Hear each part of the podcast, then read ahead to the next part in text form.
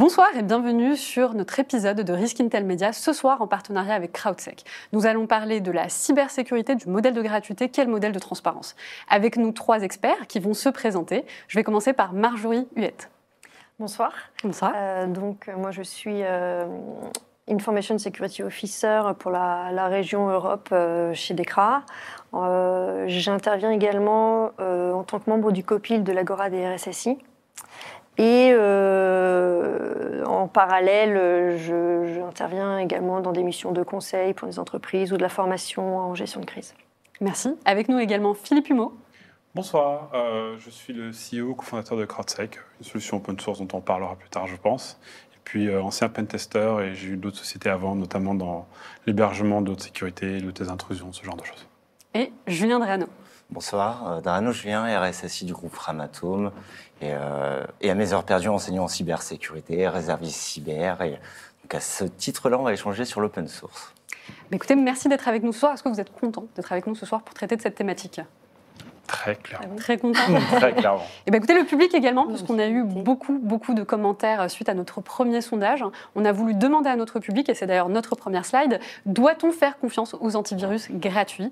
Et puis, quand on regarde les chiffres, quand même, c'est assez écrasant, puisqu'on a 86% de réponses négatives et seulement 14 de positifs. Julien Drano, vous en pensez quoi? Euh, euh, je, pense déjà plein de choses. Là. Quand on parle de gratuité, il faut déjà aussi séparer ce qu'on parle de produits ou de services, parce que ce n'est pas forcément le même apport. Euh, je vais juste rappeler au public qui a, qui a dit que c'était 80% où ils n'avaient pas confiance sur les produits gratuits, qu'aujourd'hui, Windows, l'antivirus de Windows est gratuit et intégré automatiquement dans la licence. Donc globalement, nous, en entreprise, il y a certains euh, entreprises qui prennent le choix d'aller directement sur Windows Defender. Le grand public accède directement à cet antivirus qui est gratuit, qui a priori est de confiance. Et en plus, les performances sont bonnes. Et, euh, je reparlerai également aussi sur la gratuité. Euh, à ma gauche, il y a un ancien pentester. Je crois que les pentesters utilisent pas mal d'outils euh, libres, gratuits. Euh, J'ai demandé, hein, pour information, une grande partie de mes questions, je les ai posées à ChatGPT. Pour Et alors. Et donc, il m'a sorti une belle liste d'outils, dont, euh, enfin, j'avais connaissance évidemment, mais enfin, que ça m'a rappelé. Il y a les Wireshark, il y a les Nmap, il y a les Kali, les scanners de vulnérabilité. Donc, il y a vraiment pléthore d'outils déjà utilisés partout. Philippe, finalement, comme il en parle, Julien, est-ce que tu es d'accord? Alors, oui, sur certains aspects. Euh, le premier, c'est qu'effectivement, Defender a fait le boulot. hein. Je pense qu'on peut tous se le dire. C'est un très, très bon antivirus et, et il est gratuit. Alors, il est intégré à un produit qui, lui, ne l'est pas. Donc, la gratuité, là, il y, a une, il y a une- il y a une ligne dans le sable à fixer. Mais au-delà de ça, euh, moi, j'ai un petit doute aussi euh, pour d'autres raisons. C'est qu'en fait, euh, maintenir une base antivirus, c'est extrêmement coûteux. C'est de l'OPEX, c'est- de l'investissement constant. C'est pas comme si on avait fait un logiciel, on lâche dans la nature et on l'oublie. C'est de la maintenance quotidienne du moteur, des signatures et, de l'évolution. Et donc, je préfère savoir que l'éditeur derrière a un gain pécunier clair pour pouvoir maintenir des équipes haut niveau, pour avoir un antivirus haut niveau. C'est pas tant que je soupçonne de me trahir en soi, puisque c'est des choses qui sont quand même pas mal auditées et surveillées, c'est plutôt que je me dis, est-ce qu'ils font aussi bien le boulot quand ils sont gratuits que si j'ai quelqu'un comme Windows qui me l'a fait payer d'une façon ou d'une autre indirectement, ou comme d'autres antivirus du marché Alors c'est intéressant que euh, justement tu parles de coûts indirects, puisque forcément quand on a 86% de personnes qui répondent positivement, c'est qu'il y a aussi un historique derrière. Et donc j'aimerais qu'on parle notamment du cas d'Avas. Très, euh, très rapidement, donc un scandale quand même exemplaire. L'éditeur de l'antivirus gratuit récoltait une masse de données impressionnante à des fins marketing. Et donc, Julien, est-ce que tu penses qu'il y a un coût caché quand même quand on a euh, des outils euh, comme ça ou qui sont gratuits, que ce soit pour les citoyens ou les entreprises? Il y a, de, ouais, il y a le coût caché en direct. Il y a le risque pas caché, mais qui, qui peut être amené aussi par l'utilisation de solutions libres enfin, ou gratuites. Avant de parler du coût, déjà le, risque sur les outils gratuits, en tout cas si on parle vraiment, euh, et on reste sur l'antivirus, parce que c'était le thème de la cyberprotection, peut-être on pourra prendre un peu de hauteur sur d'autres outillages et pas parler que des antivirus, mais euh, si c'est gratuit aussi, il y a aussi pas mal de gens sur Internet qui peuvent proposer des faux antivirus gratuits et donc euh, enfin piéger des, citoyens. Donc ça, c'est un réel souci. Les coûts cachés, c'est évidemment quand il y a de la gratuité, il y a sûrement aussi des fonctions bridées au sein du logiciel et qu'il faudrait sûrement après payer pour y accéder. Mais pour autant, ça apporte quand même une première couche de sécurité qui n'est pas forcément négligeable en permanence. Et c'est toujours peut-être mieux d'avoir un antivirus gratuit que rien aussi. Donc quelque part, ça peut être aussi un moyen d'attirer dans un premier temps des clients qui par la suite pourront par exemple upgrade. Oui, ça permet de faire, euh, pas, euh, pas du teasing, mais ça permet d'essayer la technologie, ça permet de l'utiliser, ça permet de fédérer aussi des clients, une communauté. Et puis après, enfin, et c'est aussi un- une partie du modèle de l'open source. Donc, euh, euh, une partie des logiciels sont accès, en accès libre. Pour autant, on essaie d'acheter le service associé parce qu'il n'est pas vendu le service et on a besoin de services dans l'entreprise pour accompagner nos technologies. Parfait. Alors forcément, c'est évident, on se pose la question quand on voit des solutions qui sont gratuites, on se demande comment finalement ces entreprises-là se rémunèrent. Philippe? Alors, ça, je ne peux pas donner un, un, cours de quel est le bon modèle à adopter. Euh, nous, on a adopté un modèle particulier euh, en étant éditeur open source. Mais je pense qu'avant toute chose, il doit être clair. On parle d'Avast, là, qui avait un, échange qui n'était pas clair, puisqu'il collectait dans le dos des utilisateurs des données. Donc ça, c'était pas clair, c'était pas avoué, c'était pas posé sur la table. Dans l'open source, je pense qu'on peut faire de l'open source pour de bonnes et mauvaises raisons. Dans les bonnes raisons, il faut avoir un échange clair avec sa communauté. Je vous propose ça, je récupère ça, je monétise ça. Tant que cette balance est claire pour tout le monde, il n'y a pas de risque de coûts cachés ou de problème de pérennité de la technologie ou de data qui se font récupérer euh, de façon secrète. Ici, nous, on fournit un logiciel gratuit, on récupère des signaux qui profitent à ceux qui utilisent le logiciel gratuit et qu'on se permet de revendre comme un package en SaaS pour ceux qui veulent en profiter. Donc je pense que tout est dans la clarté de l'énoncé et du business model qui est proposé aux entreprises, aux utilisateurs. Alors, puisque tu parles justement d'open source, comment l'approche en open source peut-elle renforcer la cybersécurité? Ça, c'est un sujet qui est assez vaste, mais euh, déjà, il faut savoir que à peu près tous les composants que vous utilisez ont de l'open source, tous. Il n'y en a pas un ici sur ce plateau, ailleurs, dans votre tablette ou dans votre Windows, qui n'est pas des dizaines et des dizaines et des dizaines de composants open source. Euh, de la même façon, sur Mars, c'est quasiment que des composants open source dans les rovers. Donc, euh, l'open source, c'est pas tant que ça une question de où est-ce qu'on va, est-ce qu'on a réussi quelque chose, etc. C'est là, c'est fait pour durer, c'est très pérenne, et je pense que dans le monde de la cyber, encore plus qu'ailleurs, l'open source a contribué de façon absolument euh, colossale. Tous les firewalls, quasiment, ont des bases d'open source derrière les load balancers, tous les outils qu'on utilise au quotidien ont presque tous des composants open source, si ce n'est tous. Euh, et les composants qui sécurisent notre quotidien, je crois le composant qui sécurise le plus notre quotidien, c'est le SSL. C'est une librairie qui s'appelle OpenSSL.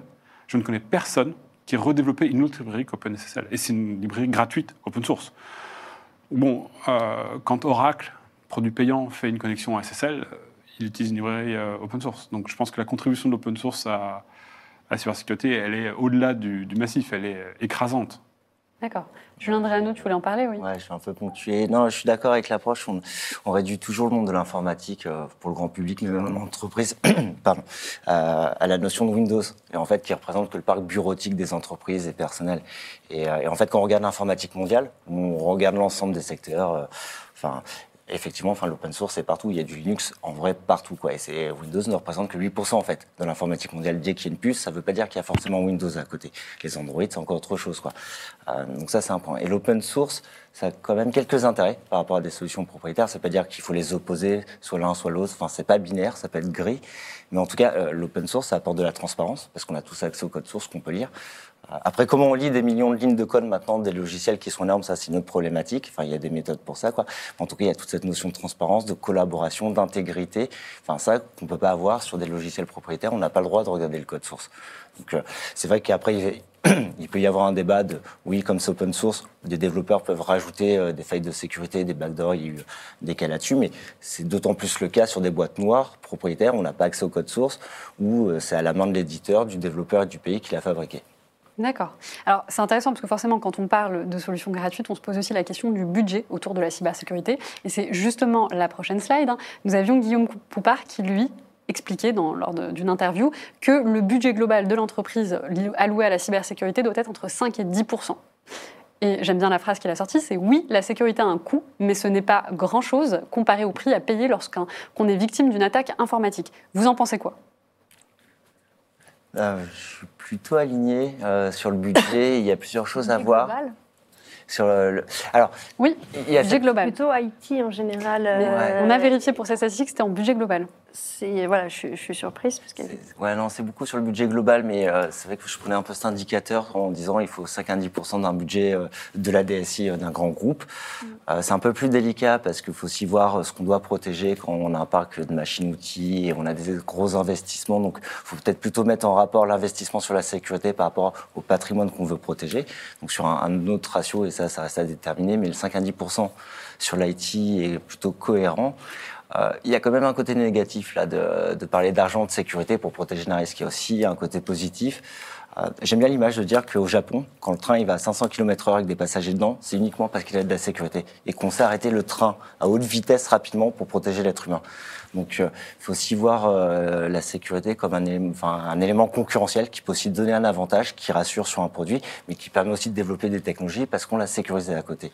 Donc, c'est pas que le, ce ma- un peu ce marketing de la peur, de dire faut mettre de l'argent parce que sinon on va être attaqué. Non, il faut aussi mettre de l'argent parce que mon produit sera meilleur que celui du concurrent parce qu'il sera mieux sécurisé. C'est aussi une autre façon de voir les choses. Mais du coup, finalement, pour toi, le chiffre de 5 à 10 n'est pas choquant, c'est cohérent. C'est cohérent, totalement cohérent. Marjorie? Euh, Alors, moi, j'avais plutôt en mémoire 5 à 10% du budget IT. euh, et euh, euh, donc, oui, je pense qu'effectivement, cette recommandation euh, de l'ANSI a le mérite d'exister. Et, euh, c'est euh, une recommandation non négligeable, parce que moi-même, euh, je suis la première à l'utiliser euh, pour surtout euh, faire comprendre aux décideurs que, comme le dit euh, Guillaume, euh, la sécurité a un coût. Euh, donc leur dire oui, il va falloir aussi que vous investissiez. Vous voulez un environnement résilient, euh, vous voulez pouvoir développer votre business, mais ça passera pas euh, sans un minimum d'investissement. Euh, maintenant, à l'échelle, et, je rebondis un peu sur, euh, sur ce que disait euh, Julien, c'est il faut aussi re- enfin, replacer ça. Voilà. D'une manière générale, on peut estimer qu'une une entreprise qui consacre 5% de son budget a déjà un bon niveau, euh, un minimum de sécurité et un certain niveau de maturité. En revanche, c'est pas du tout applicable sur des entreprises euh, qui sont, enfin, des petites, moyennes entreprises, voire des ETI. Euh, et peut-être que euh, cette recommandation, il faudrait euh, prendre d'autres paramètres en compte, euh, notamment pour les, les petites structures. D'accord, on en reparlera justement après des petites structures, parce que c'est aussi une question par rapport au budget. Euh, toi, Philippe Lumont, t'en penses quoi de ce chiffre? Je, je pense que Guillaume a, a repris un, un adage euh, assez connu qui est la sécurité a un coût mais elle n'a pas de prix. Euh, c'est euh, c'est assurantiel la sécurité. On évite que quelque chose se produise. On n'irait pas conduire une voiture sans avoir une assurance euh, de la route parce que si jamais on a un accident, on va compter en millions et on n'a pas ces millions. Donc là, c'est un peu la même logique qui se déroule. Je pense que le, chiffre me paraît un petit peu choquant dans le sens où c'est très très très loin de ce qu'on voit dans les études pour les grandes entreprises. Et pour les entreprises, effectivement, comme tu le soulignais, le plus petite taille, ça serait, ça serait étouffant. Les chiffres qu'on voit à des, dans des bureaux de, de, conseil type Gartner ou autres, on n'est pas du tout sur ces montants-là. Est-ce qu'on devrait y être peut-être? Euh, Et surtout, je pense que faire une généralité là-dessus, c'est très très compliqué. C'est-à-dire que quand on est un, un méta, on a plus besoin de sécuriser des données euh, utilisateurs qui sont très sensibles, etc., que euh, quand on est un, industriel qui produit des bâtons d'acier euh, qui revend euh, dans, un, dans, un réseau de distribution. Euh, parce que là, on ne touche pas à quelque chose d'une sensibilité qui est extrême. Alors oui, il faut se sécuriser. Est-ce qu'on doit y dépenser les mêmes moyens euh, au vu de la donnée qu'on doit protéger? C'est voilà, ces genres de phrases, euh, je les comprends parce qu'il était à la tête de l'ANSI au moment où il dit ça. Et il doit donner un, un cadre global générique. Et le connaissant, il sait très bien que, bien sûr, euh, la vérité est faite d'infinies euh, variables euh, qui font que ce sera différent pour chacun. Mais ce qui est sûr, c'est qu'on perd la confiance qu'une fois. Comme tu le disais, je pense, je, je te rejoins vraiment, on perd la confiance de ses utilisateurs, de ses employés, de, voilà, de, de ses assurés, de tous ceux qu'on a autour de nous qu'une seule fois. Et, euh, ça, c'est voilà, un fusil à un coup. Donc, euh, combien il vaut? Si c'est très important pour vous, peut-être que 5 ou 10 ne sera pas assez. Et si c'est pas si grave parce que vous avez une activité qui n'est pas si dangereuse que ça, euh, si elle perdait des données, eh ben, c'est peut-être beaucoup trop cher. Ou si vous êtes très petit, voilà. Donc, c'est une question complexe. D'accord, donc ça va dépendre. Au final, on peut pas. beaucoup. Il y a, comme, comme tu le disais, il y a un infini, euh, une infinité de possibilités et finalement, le risque, on ne peut pas tellement le quantifier. Bah, combien vaut la confiance? Voilà, je pense que je te rejoins sur ce point-là. C'est vraiment combien vaut la confiance? Euh, Si vous vous dites elle n'est pas si importante, euh, mes datas sont pas si importantes, etc. Allez-y. euh, c'est pas. vous verrez bien si vous avez raison ou pas. Mais c'est très peu probable que ce soit une vérité. Alors, c'est intéressant cette notion de confiance parce qu'on en parle assez souvent en cybersécurité. Mhm. Moi, moi j'aimerais rebondir dessus. Typiquement, aujourd'hui, on le dit, le risque zéro n'existe pas, donc potentiellement, on va tous subir à un moment ou un autre une attaque. Est-ce que pour autant, euh, on va perdre la confiance justement de nos, de nos partenaires, de nos clients? Malgré le fait qu'aujourd'hui qu'on se protège, on reste quand même potentiellement ouvert à des attaques. Donc comment on peut mesurer euh, la perte de confiance qu'on peut avoir autour de nous? J'avais vu justement une statistique euh, qui était sortie en 2020 euh, qui expliquait que 87% euh, des consommateurs disent qu'ils changeraient de prestataire s'ils subissaient une cyberattaque. Donc il y a une vraie perte de confiance. Ouais. Comment on la mesure? Bah, c'est euh, massif et on voit des gens qui ont perdu leur business. La SPAS, par exemple, ils se sont fait trouver trois fois de suite sur des erreurs. Bon, ils s'en remettront pas. Et c'est normal, j'ai envie de dire. Euh, je ne vais pas les enterrer parce que bon, c'est déjà difficile pour eux, mais on ne peut pas faire confiance à un password wallet qui s'est fait euh, trouver trois fois de suite. Euh, la problématique, de, de- je pense, c'est est-ce que les bonnes actions ont été mises en place? Est-ce que le niveau de, de- de sécurité apporté faisait face à l'enjeu qu'on propose? Euh, si on a un budget qui est déraisonnablement sous-estimé par rapport à ce qu'on protège, on est en faute. Et c'est ce que dit le législateur. Le législateur, il a fait un droit, comme le droit français est souvent dans ce cas-là, d'ailleurs, de bon sens. Mhm. C'est-à-dire, Est-ce que vous avez fait le nécessaire? Est-ce que vous vous êtes appliqué à déployer les sécurités nécessaires et disponibles pour votre environnement industriel euh, ou, serviciel? Si ce n'est pas le cas, vous êtes en faute professionnelle. Voilà, c'est tout, et c'est normal. Et je pense que là encore, il va falloir euh, euh, faire du cas par cas, mais globalement, c'est la ligne de conduite. Il faut que vous ayez en face une attitude responsable par rapport à ce que vous faites, et donc un budget à la hauteur de cette attitude responsable par rapport aux données que vous gardez. Voilà. Alors, le public est en train de s'exprimer, donc je vais me permettre d'en prendre, de prendre une question donc de la part de Shérif, euh, qui nous dit Que dites-vous de la phrase célèbre, on la connaît hein, Quand c'est gratuit, cela veut dire que vous êtes sans doute le produit. Forcément, comme- pour un sujet comme celui-ci, on l'attendait, hein, cette question. Non, mais c'est sûr. Euh, open source ne veut pas forcément dire gratuit et euh, la célèbre phrase euh, côté Linux, c'est dire que la- c'est pas parce que c'est libre que la bière est gratuite au demeurant. Euh, donc, faut pas opposer euh, la notion en permanence financière et cette notion de produit. Euh, c'est des choses complètement différentes. Je vais juste revenir euh, sur un sujet, euh, sur la confiance. Je l'entends ouais, et, euh, et ça fait plutôt sens, mais c'est pas aussi binaire non plus. Enfin, le monde n'est pas euh, binaire, blanc ou noir. Il y a un peu de gris au milieu de tout ça. Parce que je pense qu'il y a quelques grands acteurs français dans l'industrie qui ont déjà subi des cyberattaques assez lourdes, en ayant perdu un peu d'argent. Par ailleurs, ils sont toujours là. Ils vont continuer leur métier sûrement encore pendant des dizaines d'années. Euh, donc euh, il y a quand même des grands groupes qui se font attaquer, enfin et qui arrivent à se redresser après. Quand bien même il y a eu un coup, hein, enfin pour pas citer Saint-Gobain parce qu'il y a eu, enfin y a eu un, cas là-dessus et on a estimé la- l'attaque à 200 millions, 300 millions. Enfin voilà, suivant les chiffres ou l'analyse qu'on prend en compte, euh, bah, ils sont toujours là. hein, par ailleurs, ils sont toujours énormes, ils vont toujours continuer à vendre leurs produits. Donc est-ce qu'ils ont perdu la confiance de leurs clients? Pense pas. Donc évidemment, si demain euh, Meta, Facebook, il y a une grosse fuite de données, ça peut interroger. Il y aura peut-être une perte de confiance, mais tout le monde n'a pas cette même notion de confiance. Enfin, D'accord. et c'est clairement pas aussi binaire, enfin, à mon sens. Je perds un peu de confiance dans les investisseurs quand même, je pense. Mais... Ouais, mais enfin, je Il y, a, pense. il y a une conséquence quelque part. Alors, avant de passer à l'autre question, j'aimerais donner un, un commentaire que j'ai trouvé intéressant donc de Trinan qui vous dit euh, Pour Microsoft Defender, certes, il est intégré dans le noyau de Windows et inclus dans l'installation de base, mais les politiques de sécurité et d'analyse sont payantes. Être juge et partie est risqué. De plus, il faut avoir la compétence technique pour réaliser la détection, l'analyse et la remédiation complète. Donc voilà, d'un- de, de quelqu'un qui est en train de nous regarder. Je rajouterai juste une autre question. En tant que consommateur, quels sont les critères que je dois privilégier pour savoir si je peux faire confiance à un éditeur de solutions Peut-être, vous avez peut-être un point. à- Non, vas-y, vas-y. je- pense que c'est- déjà revenons un tout petit peu en arrière. Le gratuit, c'est le produit. euh, c'est moi le produit, bof. Je, je suis plus. Je pense que c'était euh, extrêmement bien marketé de la part d'un marketeur. Bravo à lui. La phrase a fait euh, a fait flaque d'huile et ça a été vrai. Maintenant, euh, bah, fermez votre WhatsApp, euh, fermez votre Facebook, euh, fermez votre Pinterest, etc. Vous savez que c'est le modèle euh, de rémunération de ces euh, de ces plateformes, votre Google. Maintenant, je pense que ce sont des modèles qui sont très particuliers et qui ne sont pas vrais universellement. Euh, déjà, tout le monde n'est pas forcément fasciné uniquement par le profit. Ensuite, il y a des modèles qui sont très vertueux. Et encore une fois, il faut être d'une transparence complète sur son modèle de rémunération. Et dans ce cas-là, le consommateur, l'utilisateur, le B2B, euh, l'entreprise, un peu importe concernée, c'est à quoi s'exposer. Tant que c'est écrit et tant que c'est clair, je ne pense pas qu'il y ait de, traumatisme à avoir dans- quand on utilise un, produit. Maintenant, effectivement, s'il est complètement gratuit et que vous vous dites que Facebook fait tourner des millions de serveurs, euh, de zeta-octets de capacité de calcul pour vos beaux yeux, non. Clairement, non. Et vous le savez depuis au moins 10 ou 15 ans. Donc, voilà. Enfin, mais c'est pas vrai pour tout. Moi, je suis, complètement d'accord. Je suis complètement d'accord parce que, et surtout sur, euh, sur un domaine comme la cybersécurité. Alors forcément, j'ai fait mes armes dans le, dans le, service public euh, côté cybersécurité. Donc moi, j'ai peut-être cette, euh, cette pensée un peu naïve que euh, oui, c'est aussi avec, grâce à la communauté, grâce euh, à des services gratuits, à des, enfin, à des produits gratuits, qu'on va réussir à euh, évangéliser un peu plus la cybersécurité au niveau des entreprises françaises enfin, et du territoire.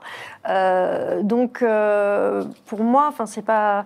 Quand, euh, quand une entreprise et même un, un gros acteur en fait euh, cyber euh, va proposer à côté de son offre payante va proposer un service gratuit alors certes il sera pas au même niveau que son offre payante euh, je- c'est pas c'est pas cette offre là qui va faire évoluer son produit clairement. Donc euh, alors oui, ce sera peut-être un produit d'appel pour la suite, forcément. Mais euh, en tout cas, ça va permettre, ça peut aussi permettre à des petites entreprises d'être sensibilisées et d'avoir un premier niveau, euh, même basique, de, sécurité. Il y a du bénéfice au modèle gratuit. hein. Je vais prendre notre cas, et je ne suis pas là pour faire une publicité outrancière, mais dans le réseau CrowdSec, le fait que ce soit gratuit fait qu'on ait une adoption massive, crée un effet réseau qui bénéficie à tout le monde. Donc la, la boucle vertueuse existe aussi, elle n'est pas que, euh, que dangereuse en fait. En l'occurrence, si on faisait payer à tout le monde les agents, on aurait un réseau qui serait 10, 100 ou 1000 fois plus petit. Là, on a plus de 200 000 machines qui font tourner le logiciel, qui nous apportent une quantité d'informations colossale sur qui est agressif sur Internet.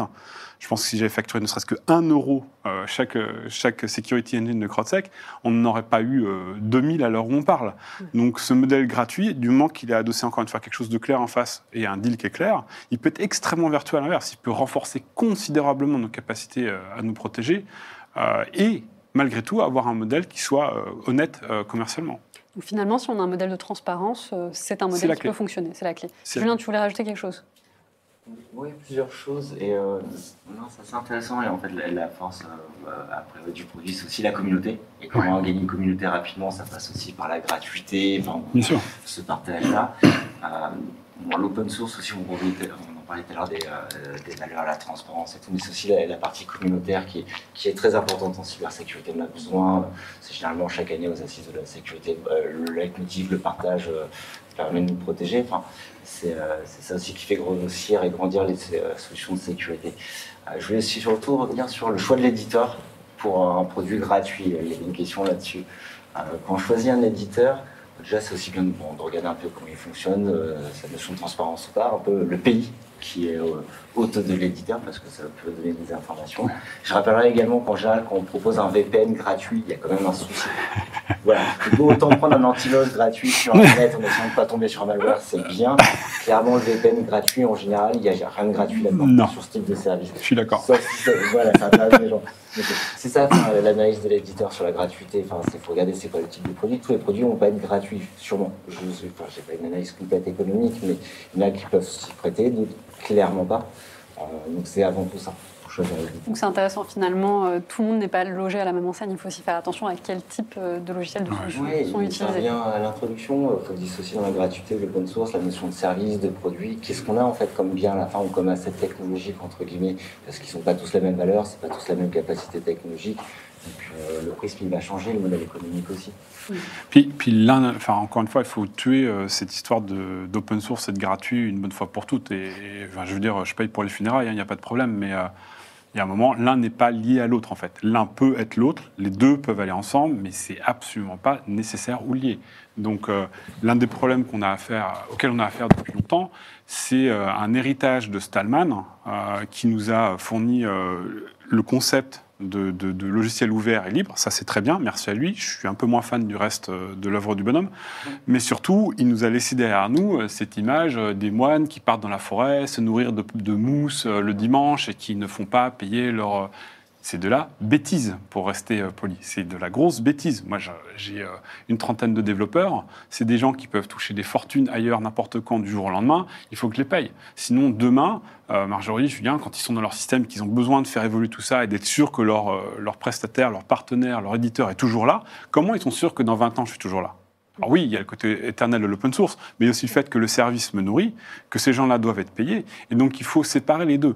Il y a une partie qui est gratuite, c'est très bien, et il y a une partie qui nous fait vivre, fût-il tel du service, du SaaS, du peu importe, mais qui doit être euh, respectée. Je pense que séparer les deux, c'est plutôt ça. Et faites attention aux licences que vous avez sous les yeux, elles vous disent euh, ce à quoi vous avez affaire. Il y a 300 licences open source. Voilà, quand on parle d'open source, on parle d'un monstre à 300 têtes différentes, quoi, qui n'ont rien à voir les unes avec les autres. Donc il faut être un petit peu aguerri là-dedans et regarder ce que, ce que veut dire le modèle avant de s'engager, particulièrement pour les professionnels, parce que pour les particuliers c'est une histoire, mais pour les professionnels, avant de faire un choix, il faut savoir à quoi on a affaire et avoir bien regardé les petites lignes du contrat, comme dans tout contrat, Oui. envie de dire. je pense que vous avez plus l'habitude que moi. Alors j'ai un petit commentaire euh, qui vient d'arriver justement pour rebondir. Je propose dans mon entreprise un mini audit d'évaluation de maturité pour aider le client à voir plus clair. Le client est rassuré jusqu'à un moment où il va comprendre euh, les offres gratuites, entre Mhm. parenthèses. Là, il n'est plus rassuré. Du coup, je fais payer même mes devis. Est-ce que j'ai raison à votre avis? Oui, bah, il y a un savoir-faire, euh, il y a une explication, il y a de la pédagogie. euh, a priori, il y a, un savoir-faire autour de ce que fait cette personne, donc euh, elle doit faire payer ce qu'elle fait, bien sûr. Alors, Marjorie, j'aimerais revenir sur la question qu'on se posait tout à l'heure. hein. On parlait justement de la protection qui est gratuite, de la cyberprotection qui est gratuite. Est-ce que tu penses aujourd'hui que ça peut être suffisant pour protéger une entreprise? Est-ce que les solutions gratuites le sont? Non, enfin, pour moi, effectivement, c'est pas force, ça va pas être suffisant. Mais les solutions gratuites, et comme je l'ai déjà dit, elles représentent déjà euh, une première étape dans la sensibilisation et la protection euh, des entreprises, Euh, notamment des entreprises de, petite taille, ou même des ETI, hein, parce que j'ai déjà travaillé pour une ETI. on a, on a testé, on a utilisé d'abord, avant d'a- d'acheter une solution, on a utilisé une solution gratuite proposée par ce même éditeur. Mais euh, voilà, euh, pour voir si c'était suffisant. Euh, donc, les solutions gratuites sont probablement pas suffisantes pour protéger vraiment tous les actifs d'une entreprise.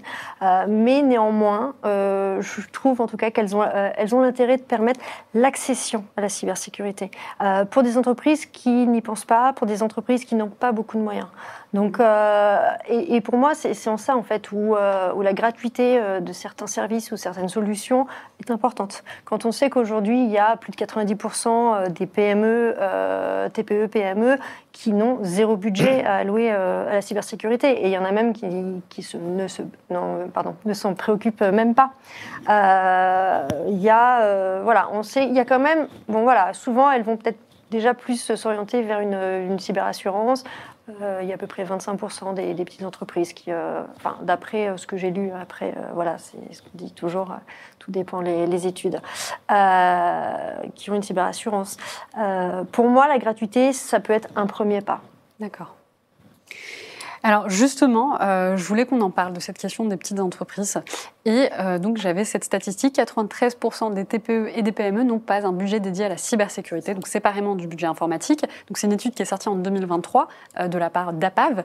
Vous en pensez quoi, vous Marjorie, justement de cette question par rapport aux TPE, PME Euh, ben voilà, moi je pense que effectivement, euh, c'est, en tout cas moi c'est- ces PME euh, quand j'ai, quand je rencontre, euh, je les encourage justement à utiliser euh, dans un premier temps des services euh, ou des solutions de, cybersécurité euh, gratuites, enfin gratuites, Euh, parce que comme euh, ça, pour- ça va leur permettre d'assurer un premier niveau. Euh, on sait qu'aujourd'hui, d'autant plus, enfin il y y a des offres qui commencent à se développer euh, autour de ça.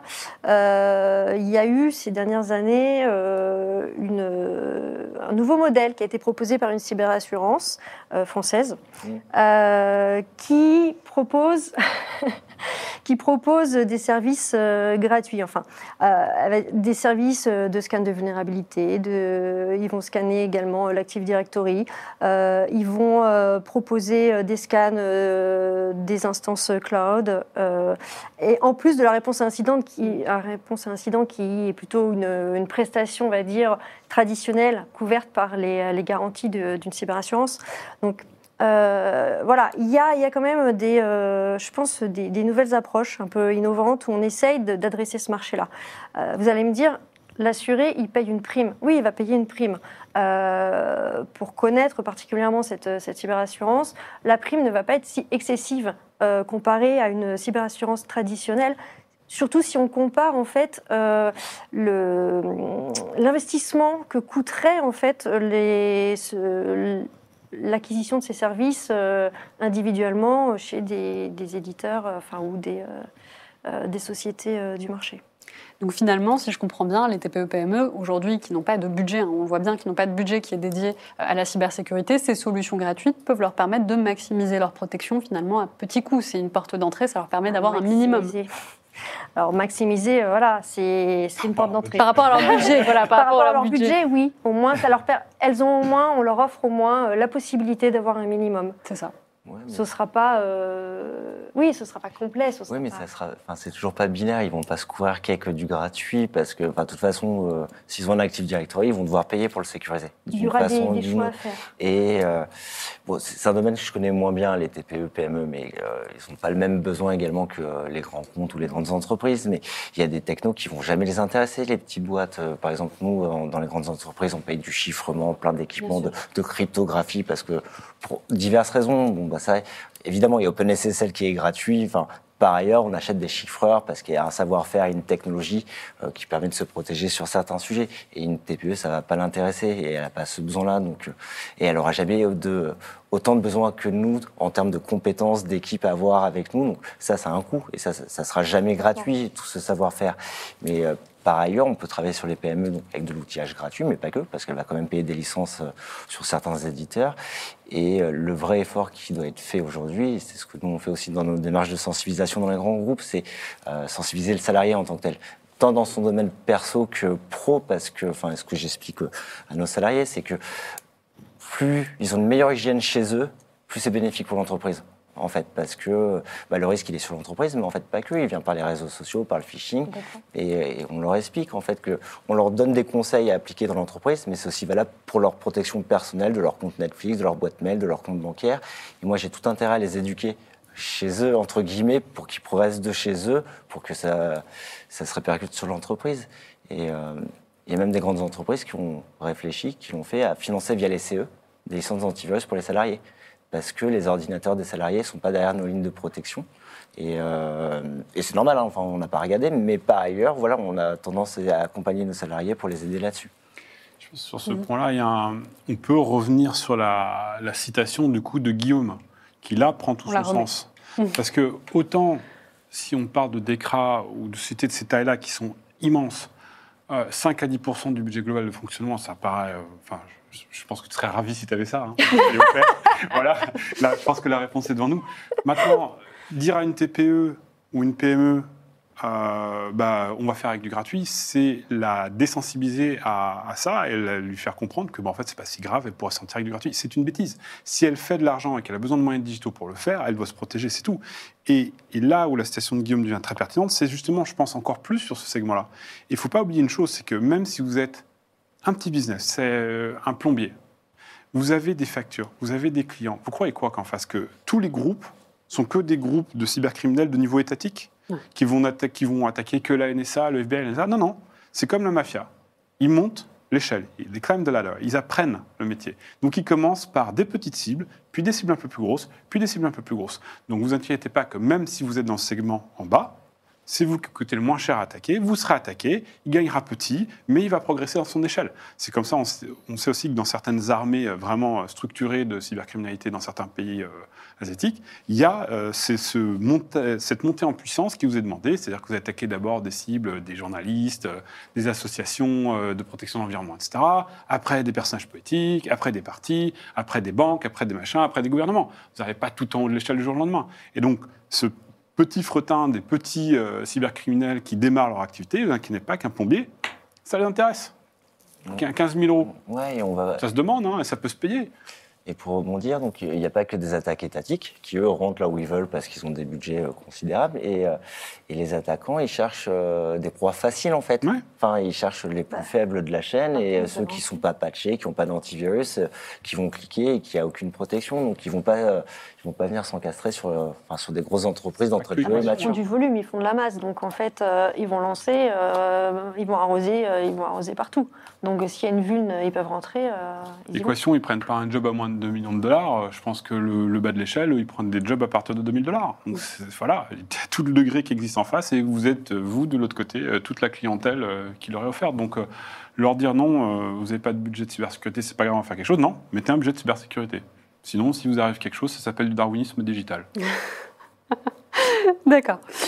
Euh, alors, je reprends ce que tu disais tout à l'heure, Julien, parce que justement, on a euh, un internaute qui était tout à fait d'accord avec toi et qui l'a dit juste avant que tu le dises. Les outils, c'est bien, la formation des employés au risque, c'est bien aussi et complémentaire. Donc, finalement, c'est un petit peu ce que tu nous expliquais. Alors, Et- et- et- mais pas que. Mais c'est pas que de la sensibilisation non plus. Enfin, la, la cybersécurité, ça, j'aime bien la théorie du fromage suisse. On voit les tranches de gruyère et le but, c'est qu'il n'y ait pas tous les trous d'alignés. C'est une multitude de couches de sécurité, tant humaine, organisationnelle que technologique. Complètement. j'aime beaucoup un darwinisme euh, digital, je vais le reprendre.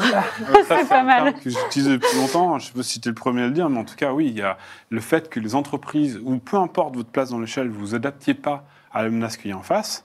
C'est du darwinisme parce que vous n'avez pas évolué de la bonne façon. Et comme notre monde est aujourd'hui digital, si vous n'êtes pas adapté au risque digital, vous allez subir du darwinisme digital et vous allez disparaître. Et c'est très bien, vous laisserez la place à un organisme plus adapté digitalement au métier que vous y avez. Parfait, mais je la, je la reprendrai. hein. Je vais aller dedans.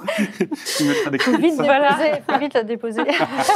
Euh, alors, on, on parlait justement des TPE-PME, on parlait du fait qu'elles avaient des besoins qui étaient spécifiques et pas du tout similaires à celles qu'on peut avoir des grands groupes. Mais alors, est-ce qu'aujourd'hui, les solutions en cybersécurité, donc en cyberprotection, euh, sont adaptées aux besoins et aux risques des TPE-PME Marjorie? Bah, Enfin, après, euh, chaque entreprise a des risques euh, bien spécifiques, en fait. Donc, euh, en théorie, euh, normalement, ça- on devrait prendre des solutions euh, qui vont répondre à nos, à nos besoins.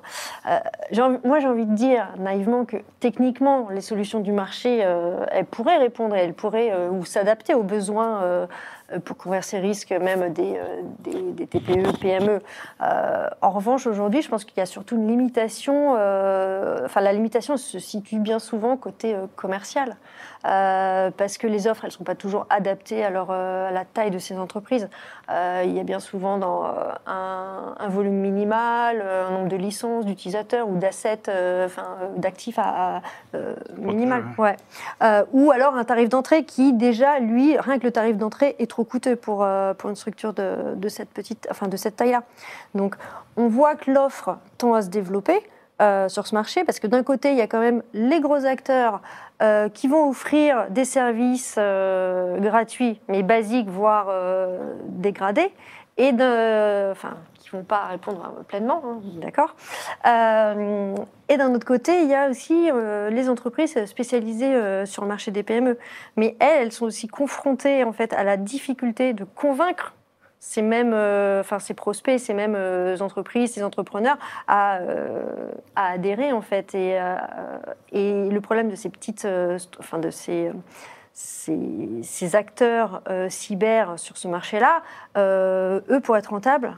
Ils ont besoin quand même d'avoir un certain nombre, un certain volume de, de clients. Quoi. Donc c'est aujourd'hui, en gros, c'est soit j'accepte de payer euh, une offre qui correspond peut-être un peu plus à la taille de mon, entreprise, mais oui, c'est un coût. Soit euh, je prends que le gratuit euh, qui couvrira pas forcément euh, tous mes besoins. Je sais pas si vous Alors- êtes d'accord avec ça, mais c'est un peu ça aujourd'hui. Ce qui, ce qui s'offre. euh, Alors, c'est intéressant justement que tu parles de rentabilité, parce que c'était ma prochaine question. C'était, je me posais la question pour fournir aujourd'hui des solutions gratuites, euh, est-ce que c'est pas justement juste euh, l'apanage des grands groupes euh, qui pourraient quelque part faire de l'ombre à des petits acteurs qui ont besoin de rentabilité rapide, qui ont besoin d'avoir des solutions qui soient payantes? Est-ce que c'est le cas ou pas, Philippe? Je suis pas sûr. Euh, je pense que les modèles, en fait, il faut intégrer dans son modèle dès le début ces paramètres de compétition avec les grands. Moi, je suis un petit, euh, on est 37, euh, on a levé 20 millions d'euros, on va pas les battre avec, euh, je sais pas, Barracuda ou Palo Alto. Euh, et pour autant, si je viens chasser dans leur zone, il faut que je le fasse avec des offres qui seraient très différentes et, et je peux le faire. Je dois disrupter. Donc là-dedans, dans mon modèle, doit s'intégrer le fait que en face, je vais avoir des géants, des colosses, et que si je propose quelque chose de gratuit, il doit y aussi avoir une contrepartie payante qui me permette d'en vivre et qui permette d'être solide. Donc, est-ce que le fait qu'ils descendent dans l'arène pour tuer leurs compétiteurs avec du gratuit est arrivé? Oui, certainement. C'est arrivé plusieurs fois. Est-ce que c'est euh, une logique fondamentale, euh, systématique, qui peut s'appliquer à tous les contextes? Non, pas du tout. Je pense pas. Et, euh, et encore plus, il y a l'inverse qu'on peut faire. C'est-à-dire que je pense que ça, se- ça se déroule plus dans l'autre sens, en fait. Si on regarde, euh, je prenais l'exemple tout à l'heure d'Oracle, mais il y a des tas de bases de données qui se sont fondées, qui étaient gratuites, qui sont meilleures, plus rapides, et, qui ont pris des parts de marché d'Oracle et qui ont fini par faire de l'argent. Euh, donc il y a beaucoup de cas où en fait je suis plus inquiet pour les grosses licences propriétaires euh, qui justement facturent des milliards ou des millions et qui en face on se retrouvait avec des logiciels gratuits communautaires euh, puissants avec des alliances derrière qui commencent à être intégrés euh, chez des grands, donc on se traque Microsoft, avec euh, F5, avec Google. Voilà, donc on est considéré par ces grands, ce qui veut dire que même en étant petit on peut jouer avec les grands. Donc non, je ne suis pas persuadé que cette barrière, euh, enfin cette, tentative pour tuer à l'inverse euh, les petits compétiteurs en faisant du gratuit soit si efficace que ça. C'est plutôt l'inverse, je pense. Ils ont peur de ceux qui vont venir euh, disrupter leur business à des milliards où ils savent plus être justement abordables. Alors, on arrive à la fin justement euh, de cet échange, donc ça sera ma dernière question. Au-delà de la gratuité, est-ce qu'une forme de mutualisation des coûts peut être intéressante? Alors, je pense notamment aux certes régionaux. Bah oui. Marjorie? Alors oui, tout à fait. Euh, et moi, j'oriente souvent les entreprises, du coup, les petites entreprises, celles qui ont moins de moyens, euh, vers les organismes régionaux, les campus régionaux. Et euh, par exemple, il y a le, le campus euh, Nouvelle-Aquitaine qui, euh, qui a développé un catalogue. Alors, je parle de celui-là parce que je connais spécialement celui-là, euh, qui a développé euh, un catalogue euh, d'offres de services euh, pour les bénéficiaires. Et pour les bénéficiaires, il n'y a même pas besoin d'être membre actif, de, payer l'adhésion. À partir du moment où on fait partie du tissu local, en fait, enfin, on est une entreprise de la région, on peut prétendre à ces services-là. Et euh, ils vont proposer euh, des services, alors pareil, de, de scan de vulnérabilité, de l'OSINT pour voir si jamais on n'apparaît pas dans une base de fuite de données, enfin des, des analyses de vulnérabilité. Euh, ils proposent également le diagnostic de, de maturité comme l'internaute. Alors c'est le diagnostic qui a été fait par de maturité cyber qui a été fait par par l'ANSI. Voilà. Et, et c'est pas c'est pas de la concurrence déloyale dans la mesure où la plupart de ces services sont des one shot en fait Mhm. pour quand même en fait, c'est mettre le pied à l'étrier à l'entreprise euh, qui va bénéficier de ce service. Euh, et d'autant plus, enfin, tous ces, tous ces services s'appuient sur euh, les solutions des membres, des partenaires du campus. Donc, quelque part, enfin, voilà, ils, sont, ils, con- ils contribuent et c'est vraiment une mutualisation, là, pour le coup, des solutions des, des partenaires locaux, des entreprises de cyber locales. Donc, euh, et l'objectif vraiment, c'est une fois encore, c'est sensibiliser euh, le, la plus large audience possible en fait, et, euh, et permettre l'accession à la cybersécurité. Merci. Philippe? Oui, je pense que, enfin, on le disait tout à l'heure à plusieurs reprises, je pense qu'on est tous alignés là-dessus. euh, on essaye faire together, quoi. C'est-à-dire qu'on sera beaucoup plus forts tous ensemble, en partageant, on sait dans les uns les autres. Il y a, on ne perd jamais rien en partageant de la connaissance, en fait. Peut-être qu'on peut, quand on se départit d'argent en le partageant, on perd peut-être une partie de son argent, c'est débattable, mais quand on partage une connaissance, on la perd pas, en fait. Euh, et c'est encore plus vrai avec l'open source ici. Donc je pense qu'il y a, il y a une vraie vertu, et c'est pour ça que nous, c'est de créer un CERT mondial, un peu comme il y a CERT locaux. Là, on essaie d'avoir un CERT à un million de machines euh, qui verra tout en temps réel, donc, euh, et qui sont un bien collectif. Donc je pense que c'est c'est une vraie direction de la cybersécurité, la, la, la posture du euh, je sais tout, je peux me défendre tout seul, je suis le super soldat face à une armée, ça n'a jamais marché et ça marchera jamais. Même des boîtes qui ont mis 300 millions d'euros ou de dollars sur la table par an de budget pour se sécuriser se sont fait trouer.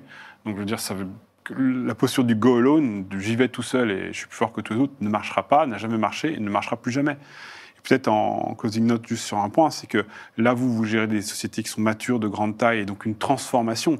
N'oubliez pas, euh, chers internautes, quand vous, vous créez vos sociétés, vous partez avec une, une- ardoise qui est blanche. Donc faites directement cet investissement intellectuel de la sécurité et, ma- et matériel et serviciel de la sécurité. Ça vous coûtera 100 fois moins que si vous le faites a posteriori. Je pense comme dans des grandes boîtes où vous avez des budgets énormes aussi pour euh, bah, combler euh, ce, ce- ce que vous avez déjà en place. Quoi. On essaye, ouais. je, me- je me doute bien.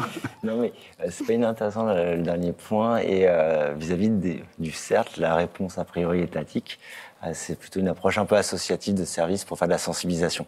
D'accord. Parce que à la fin, ok, il y a eu un audit, un scan de vulne, du one shot, mais c'est pas, euh, je te pose de la technologie, une protection qui reste chez toi, toi la PME. C'est, euh, je te sensibilise une première fois, je te fais un premier audit pour te montrer c'est quoi tes risques, pour que te faire monter en maturité. Et en fait, c'est ça. euh, Enfin, votre approche, c'est là-dessus, mais c'est pas une approche pérenne dans le temps pour protéger. Enfin, je dirais, C'est pas l'État qui va se substituer à la protection même de l'entreprise. Enfin, c'est comme si on imaginait que demain, bah, l'État va payer des cyberpoliciers dans les TPE. Et c'est pas ça. Non, non, non, mais bon, Mais France ils sont en train de Relance, payer des ça a cyberprofs. permis, voilà, Non, non, l'initiative mais de France. Relance, ça a quand même permis justement euh, cette accession et cette première sensibilisation. Et c'est très bien, mais c'est plutôt un cyberprof. Mais euh, bon, euh, le, le patron, le soir, il rentre chez lui, il est tout seul, quoi. Enfin, c'est dans ce sens-là, et c'est très bien. Il faut des initiatives pour éduquer, pour faire monter le sujet et que le- bah, la France monte en maturité. Mais il y a quand même du travail après à faire de la part de la TPE pour Ouais. prendre conscience, enfin, du risque. C'est un travail permanent. hein. La sécurité, c'est un, chantier qui n'est jamais fini. Donc, euh, C'est ce qu'on aime dans nos métiers, non? Ouais, ouais, je pense. ouais, Aussi. je pense. on a encore Bon. un peu de travail euh, pour quelques années. Mais écoutez, on arrive à la fin euh, donc de cette émission. On a eu énormément de questions à distance. Je vais en reprendre juste une pour clôturer parce que s'y prête bien. Euh, une question de Redouane. Pour les petites entreprises qui n'ont pas forcément les moyens, sur quel point de sécurité les experts insistent? La mise à jour. Je sais pas si. Ah, la- la mise à jour, Ah, la mise ça- à jour et mettre à jour les machines. C'est- intéressant que tu parles de mise à jour parce que j'avais fait une intervention où c'était un- justement un- une préconisation que j'avais donnée et j'ai vu la différence flagrante entre le retour, les réponses du public sur LinkedIn, donc il y a un public de professionnels aguerris quand même à ces questions et la mise à jour, c'est une évidence. Et le même short a été euh, déployé sur TikTok, donc on est sur Mhm. une autre population. Et j'ai été extrêmement surprise du nombre de personnes qui pensent et qui sont persuadées qu'il ne faut pas mettre, euh, mettre de, de mise à jour. Ça, Là, c'était ah oui Ça, oui. Ça, c'est bon. Si, si, si, parce que Ouais, bah. Bah, c'est dangereux. mais c'est vraiment dangereux, mais je m'y attendais pas. Vous voyez, je pensais pas que c'était le point euh, de, de- de fracture qu'il allait y avoir. Et en fait, il y a une perte de confiance. C'est-à-dire que c'est vrai qu'on a eu quelques cas, euh, notamment avec Oui, les iPhones, hein, de, de- de- que les mises à jour pouvaient potentiellement créer des obsolescences a programmées. Il y en aura toujours. Il y en a toujours. Et donc, ça, je trouve qu'il y a une perte de confiance du public. Il fallait voir les commentaires. Les gens étaient Ouais, euh, mais- vraiment très, Bon, après, très. c'est euh, TikTok. Voilà, c'est TikTok. Effectivement, c'est pas le même public. C'est pas le même euh, public. Donc voilà, donc les mises à jour. Qu'ils prennent de- les voilà. C'est pas forcément une référence. Non, mais Philippe Je t'aurais peut-être dit le mot de passe, mais le mot de passe, c'est quelque chose qui commence à être forcé dans un contexte euh, très souvent. Donc, on a donc la 2FA aussi, ce qui va avec, le fait d'avoir un deuxième canal pour vérifier que c'est bien la bonne personne. Je pense qu'au-delà de ça, euh, et particulièrement en entreprise, parce que c'est, on est plus dans un, dans un contexte corporate, euh, essayez de, de raisonner euh, dans ce qui vous arrive. En fait, les, les méthodes, les pièges sont toujours les mêmes. Le phishing, ça se passe toujours de la même façon. Donc, tous les sens d'urgence, de ça doit être fait tout de suite. de- Il faut vérifier si c'est crédible. Et il ne faut pas hésiter, comme on a une 2FA pour son mot de c'est-à-dire vérifier son mot de passe avec quelque chose qu'on a reçu, et bien vérifier si la demande qui nous a été mise est légitime ou pas. Vous serez jamais condamné ou condamnable pour avoir double vérifié une information. Vous vous mettez dans une posture dangereuse si vous ne le faites pas. Donc, euh, utilisez évidemment votre, votre bon sens, mais faites de la double vérification dans la vraie vie, comme vous le faites avec vos mots de passe. Ça paraît être la base, mais c'est souvent pas fait en fait. Marjorie, toi, un conseil? Bah, ça rejoint je pense, ce que disait Julien, c'est déjà en premier lieu être à jour et euh, corriger toutes les vulnérabilités. Donc, enfin, c'est Oui. déjà commencer par ça. C'est c'est peut-être le début de l'hygiène. euh. c'est basique. Je vais mettre ce short aussi sur TikTok pour, pour que les gens soient au courant. On va se faire une nouvelle clientèle sur TikTok. Je ne sais pas faire des amis. Bah, écoutez, merci beaucoup en tout cas euh, d'avoir apporté votre expertise, d'avoir répondu à mes questions. Merci également au public, vous avez été nombreux à vous connecter, nombreux à échanger des messages. Euh, merci beaucoup, on vous souhaite une excellente soirée. Aujourd'hui, le partenariat a été avec Crowdsec d'ailleurs qui vous a mis à disposition un livre blanc. N'hésitez pas pour ceux qui n'ont pas coché euh, de nous envoyer un mail pour le recevoir et je vous dis à bientôt pour notre prochaine émission. Au revoir. Au revoir. Merci. Au revoir, merci.